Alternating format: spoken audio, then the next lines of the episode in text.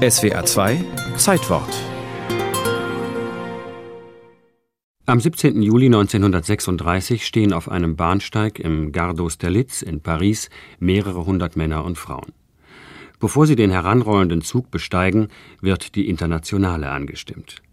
Mitglieder der Arbeitersportvereine aus ganz Frankreich, den Benelux-Ländern, Deutschland oder der Schweiz haben sich hier in Paris getroffen, um gemeinsam nach Barcelona zu reisen, wo am 19. Juli 1936 die Volksolympiade beginnen soll.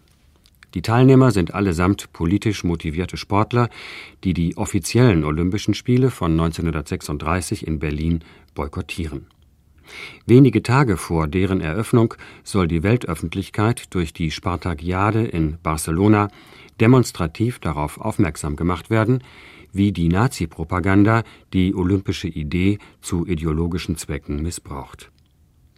Die Wahl des Ortes für die Gegenolympiade erfolgte symbolisch. In Spanien war seit wenigen Monaten eine Volksfrontregierung an der Macht und Barcelona war das geistige und politische Zentrum der libertären Bewegungen auf der iberischen Halbinsel.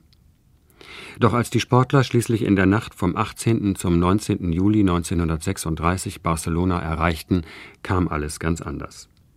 Wenige Stunden vor der Eröffnung der Volksolympiade brach in Spanien der Bürgerkrieg aus, nachdem General Franco gegen die Volksfrontregierung geputscht hatte von den etwa 3500 Sportlern, die sich in der Mittelmeerstadt eingefunden hatten, meldeten sich spontan etwa 300 in den Rekrutierungsbüros der Volksfront, um die Spanische Republik mit der Waffe gegen den Putsch der Frankisten zu verteidigen.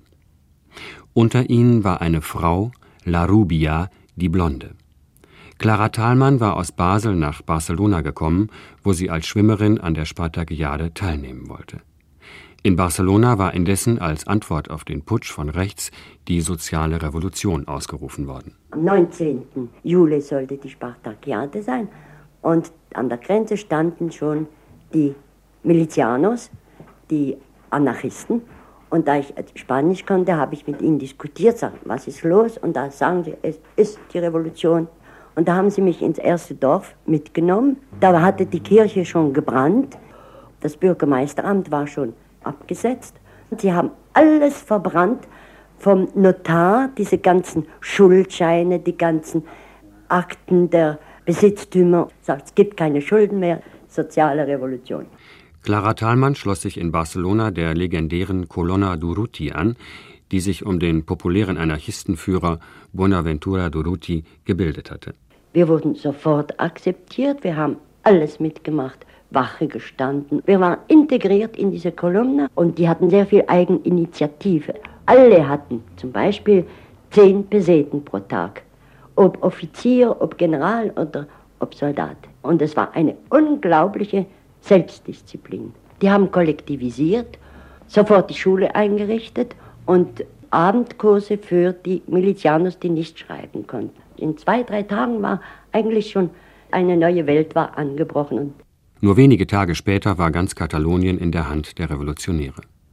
Knapp drei Jahre darauf standen Francos Truppen, nachdem sie mit Hilfe von Hitler und Mussolini in einem blutigen Kampf ganz Spanien erobert hatten, vor den Toren von Barcelona und auch diese Bastion fiel. Der letzte Akt des spanischen Bürgerkriegs fand auf deutschem Boden statt. Zehntausende spanische Antifaschisten, die gegen Franco gekämpft hatten, kamen zwischen 1940 und 1945 im Konzentrationslager Mauthausen ums Leben